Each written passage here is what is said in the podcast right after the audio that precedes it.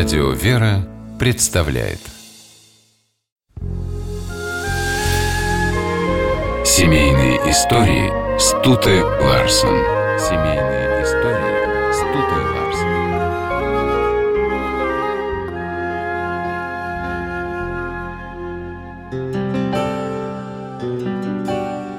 Ларсен Считается, что любовь с первого взгляда не бывает долгой. Вспыхнула, погорела и погасла. Пример часто приводят Ромео и Джульетту Шекспира. Молодые, страстные, у них была такая умопомрачительная любовь. Но что было бы, если бы Монтеки и Капулетти сменили гнев на милость и позволили им пожениться? Долго бы влюбленные прожили вместе, счастливо и мирно. Литература Веды, да и просто умудренные жизненным опытом люди отвечают, что нет. Ромео и Джульетта быстро бы остыли друг другу. Однако история может привести нам примеры, когда любовь с первого взгляда длилась всю жизнь. Она часто появляется в среде людей творческих, духовно развитых, готовых к самопожертвованию. Так и случилось у знаменитых музыкантов Галины Вишневской и Мстислава Ростроповича. Галине Вишневской было 28 лет. Она уже прославилась и считала себя примадонной, серьезной женщиной, умудренной годами. Однако встреча с Мстиславом Ростроповичем разбила этот строгий образ, за которым скрывалась нежная, трепетная девушка, так ждущая пламенной любви. Их роман развивался как по нотам. Так, словно мелодия их любви была написана кем-то свыше. Они познакомились на фестивале «Пражская весна». Вишневская вспоминала, что поначалу даже забыла его труднопроизносимое имя, но потом оно уже не сходило с ее уст – Ростропович охапками покупал ей цветы. Целовал ноги.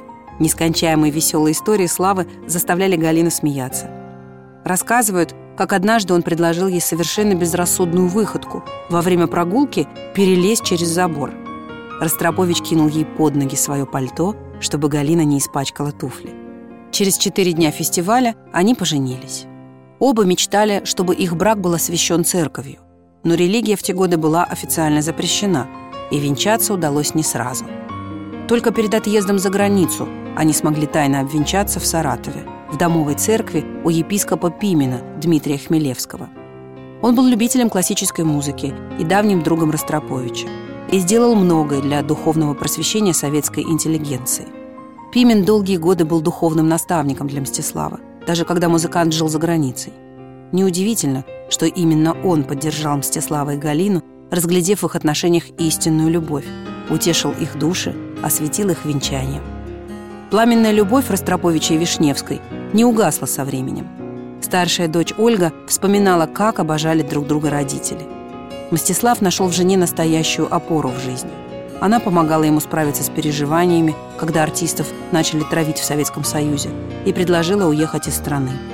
Потом Галина рассказывала – Останься мы тогда в Москве, Ростроповича не было бы вообще. Это точно. Он либо спился бы, либо покончил с собой, и я потеряла бы мужа, семью.